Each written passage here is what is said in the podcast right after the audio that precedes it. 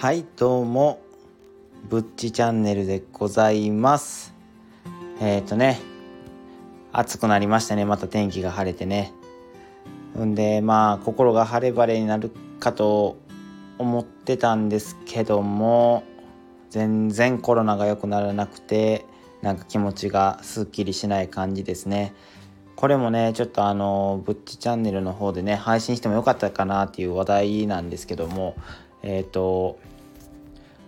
大阪府大とね京都府大のその医科大学か府大医療大学のその京大と府大の方じゃあ阪大の方がだいぶ仲が悪いらしいんですけどそれそこの大学が県営の中やというのに共同声明を出してコロナはやばいぞみたいな医療逼迫がすごいんやぞみたいな共同声明を出しまして本当にその近畿圏のあの医療が逼迫されててすごいやばい状態なんだなっていうのを改めて感じた次第でございます。でねその共同声明もねもう赤の背景に白文字っていうねすごいインパクトある感じやったので本当にもうお前らいい加減に外出んのやめろよって言われてる気がしました。ってことでえー、っとね本日の話題についてなんですけどもすごい嬉しいことにね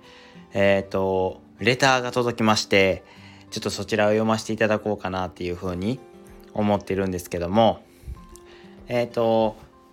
幸福の正体その3僕が配信したあのやつに対してのレターなんですけどもいつも2人で見ています。ありがとうございます。もう見ていただいて感謝しかないです。で質問ですっていうことではい。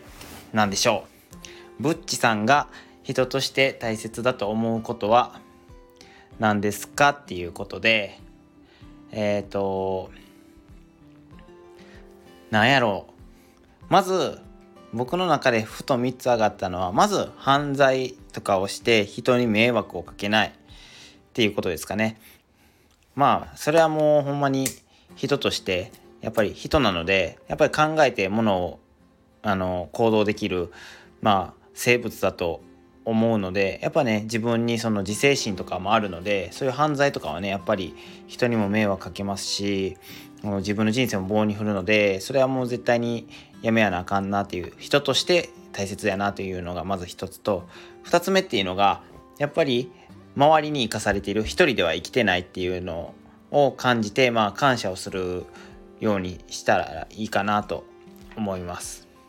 普通にねなんか一匹狼みたいに、はい、生きていくことはまあ普通の動物界ではいけるかもしれないんですけどここはもう人間界でこの人と人とがもうどうしてもその関わりをあの関わることをしないことができない、まあ、世界なのでちょっと言い方がややこしくなってしまったんですけどだからもう絶対に人と関わるような世界なのでやっぱり周りがいてこその自分でありますし僕もね実際その友達とか周りの人とか先生とか親に助けられて今があるのかなっていうふうに思うのでやっぱり感謝を忘れずにその生きていけたらいいかなっていうふうに思っております。で3つ目なんですけど俺も人としてっていうことなんでまあ人ってねその感情が豊かであるので僕がね一番その過ごしていいなって思う感じやっぱり楽しい笑う笑顔を大切にっていうことなんでこの僕はその人生を楽しむことが大事かなっていうふうに思います。すっごいねもうねブラック企業に勤めて嫌なことがあったら逃げてもいいと思いますしその先にね楽しいことがあるのであればなおさら逃げるべきかなっていうふうに思いますしやっぱりね人はね楽しく生きてなんぼやと思うんでそんな悲しい人生ばっかり送っててもね一度きりの人生なんでそれはねもう悲しい人生なんて悲しいだけなんでどうせ一回きりの人生であればもう楽しく生きて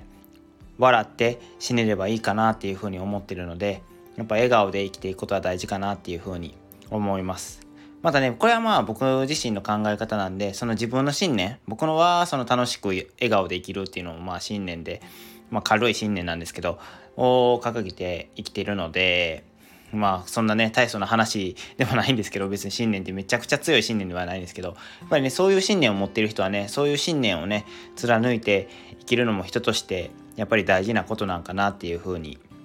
思います。はいっていうことで今日のレターについてねちょっと返信をしただけっていうだけなんですけどまあね自分の思う人として大切なことについてちょっとね3点ほど挙げさせてもらったんですけどもこれでよろしかったでしょうか？もしねまたねこういう質問気になるよって思っていただけたらあのコメントしていただけたらすぐにねすぐでもなかったですね。2日前なんでちょっと時間経っちゃいましたけど絶対にあの配信でね回答をさせていただきたいと思っておりますのでまた是非ともよろしくお願いいたします。本当にレターありがとうございます。めちゃくちゃ嬉しいです。またね俺がいいねと思ってくれたらいいねとねえっ、ー、とコメントとレターもそしてよろしければフォローもよろしくお願いいたします。プッチチャンネルでした。それではまた今度。